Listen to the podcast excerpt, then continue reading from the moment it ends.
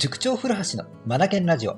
この番組は本を読むことを第一とする学び研究所の塾長古橋が日々の授業づくり、受験指導、教育相談の中で気づいたことを皆さんと一緒に学びに活かしていくラジオです。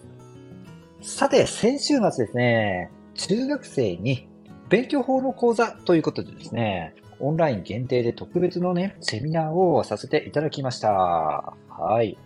えー、リアル参加、それからアーカイブで参加、本当にね、多くの方お集まりいただきありがとうございました。この場を借りてお礼を申し上げます。さてさて、この中でですね、僕ね、嘘、本当とびっくりしてしまったことがあったので、今日はそんなお話をしたいなと思います。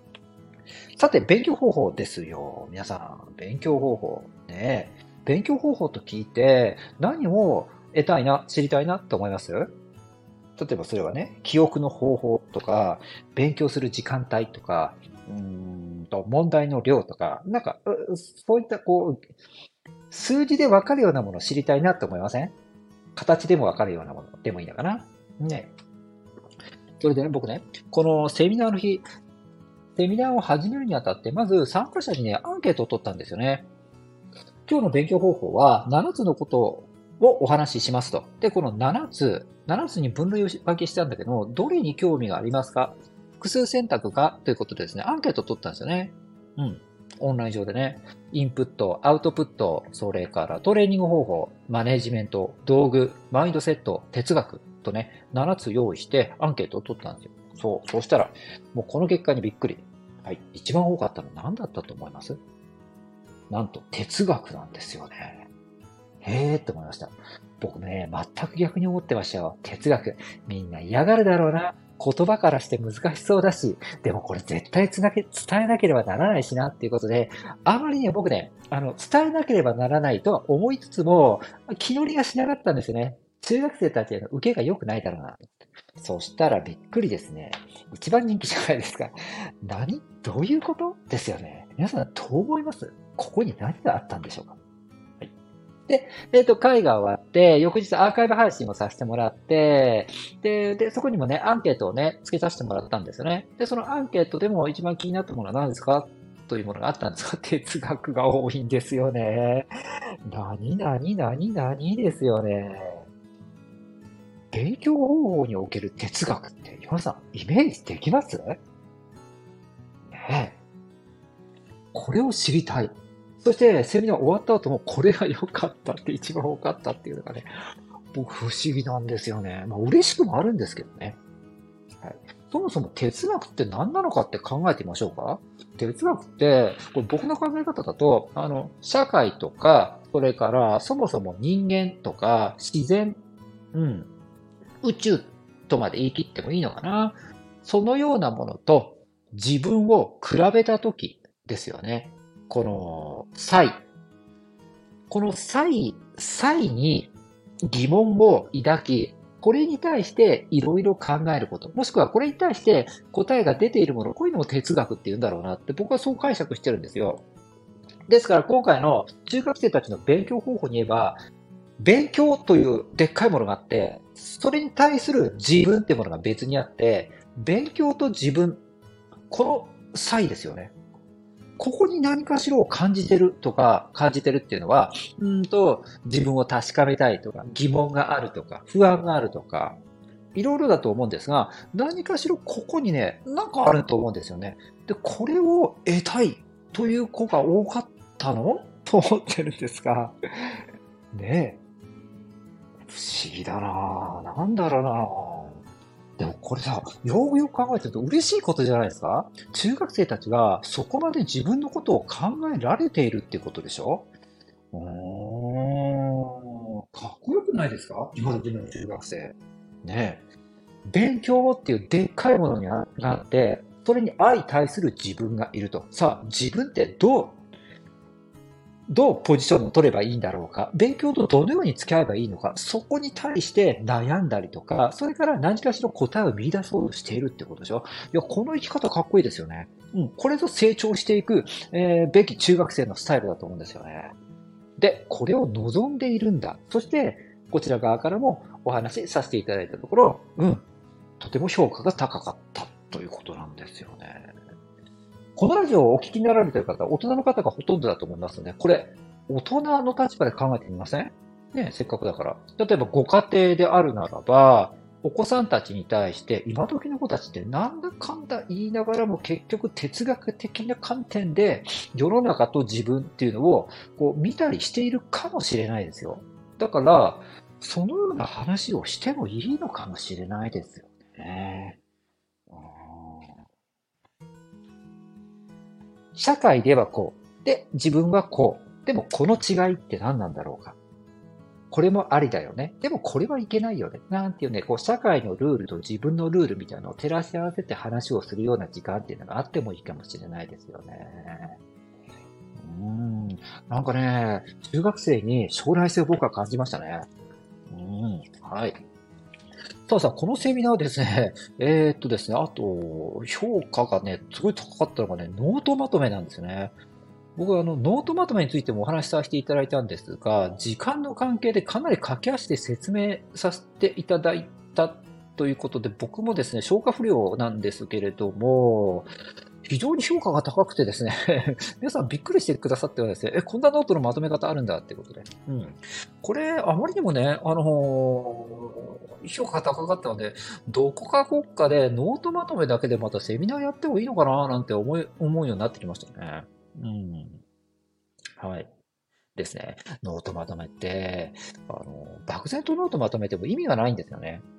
僕が考えるのは、まずあの、目的を持つことなんですよね。当日もこれお話ししたんですが、何のためにノートまとめをするのか、この目的を明確にすること、それによってノートまとめをする方というのが違ってくるってことなんですよね。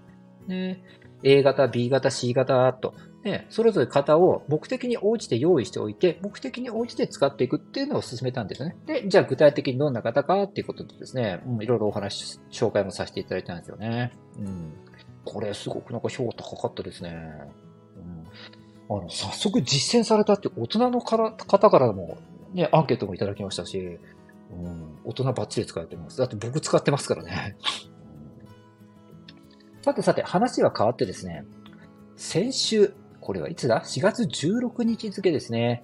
朝日新聞デジタルの記事にこういったものがあったんですよ。ベネッセ教育総合研究所と東大による2022年の調査からというものがあってですね。うんと、この中に、ね、興味深いものがあったので紹介しますね。うーんと、はい。朝日新聞の記者が、このベネッセのね、総合研究教育総合研究所の方に対して質問、あと、まあ、質疑応答をね、こう、していくというものなんですが、その中でですね、これですね。勉強時間が増えれば成績が上がると考えがちです。調査からどんなことがわかりますか？うん。この問いに対して、はい。えっ、ー、と、ベネッセではこうですね。調査では、子供に成績への自己評価を聞いており、それを成績と定義しています。勉強時間と成績は一方が増えるともう一方も増える正の相関関係があります。つまり、勉強時間が長ければ長いほど成績が良くなる傾向があります。その傾向は小学生でやや強く、成績上位の子は他の子よりも1日あたりの勉強時間が30分程度長いという結果が出ています。はい。そして、朝日新聞の記者。やはり長く勉強した方が良いのですか？注意しないといけないのは、勉強時間と成績の関係はそれほど強くないことです。おっと、どういうことですよね。うん。うん、読み進めますよ。統計と、統計的に成績とより関係が強いのは、計画を立てたり、効率よく覚える工夫をしたりするなど、勉強の質に関することです。成績は量と質の掛け算で決まります。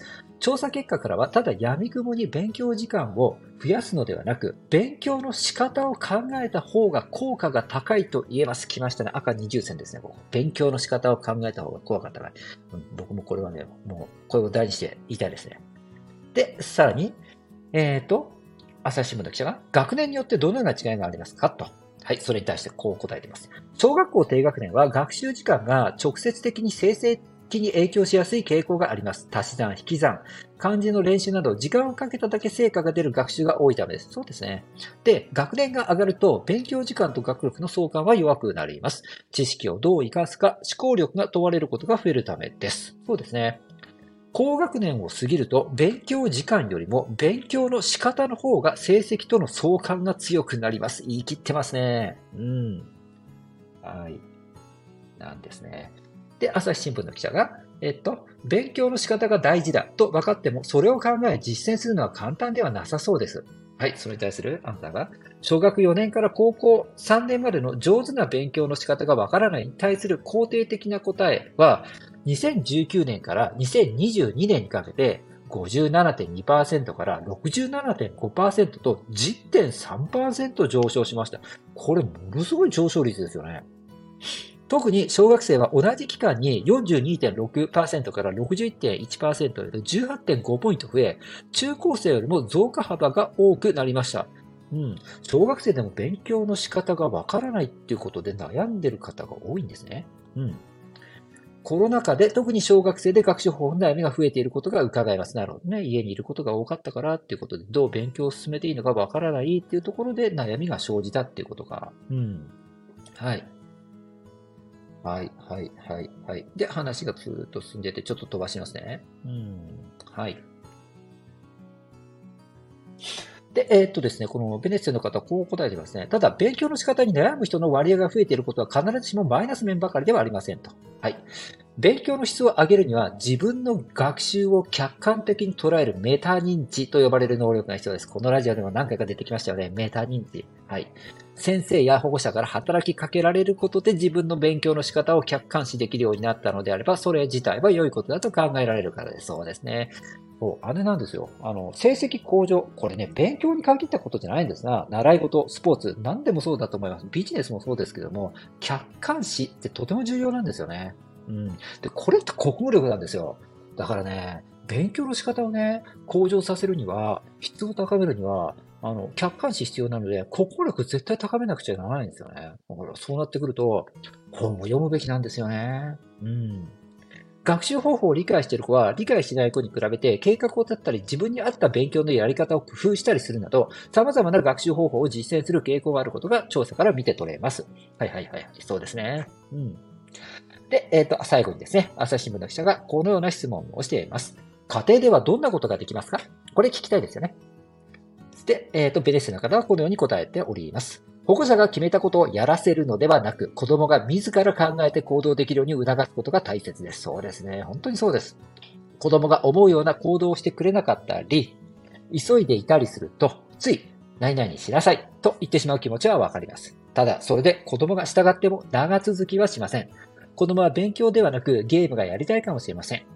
今日は、あ、今日やらないといけないことは何だっけ？など子供自身にやるべきことの順番を考えさせる、イエス、ノーのを聞くのではなく、子供から答えを引き出してあげるような問いかけを心がけ、時には親が一緒になってその答えを探していけると良いでしょう。うん、また出ましたね。赤20線。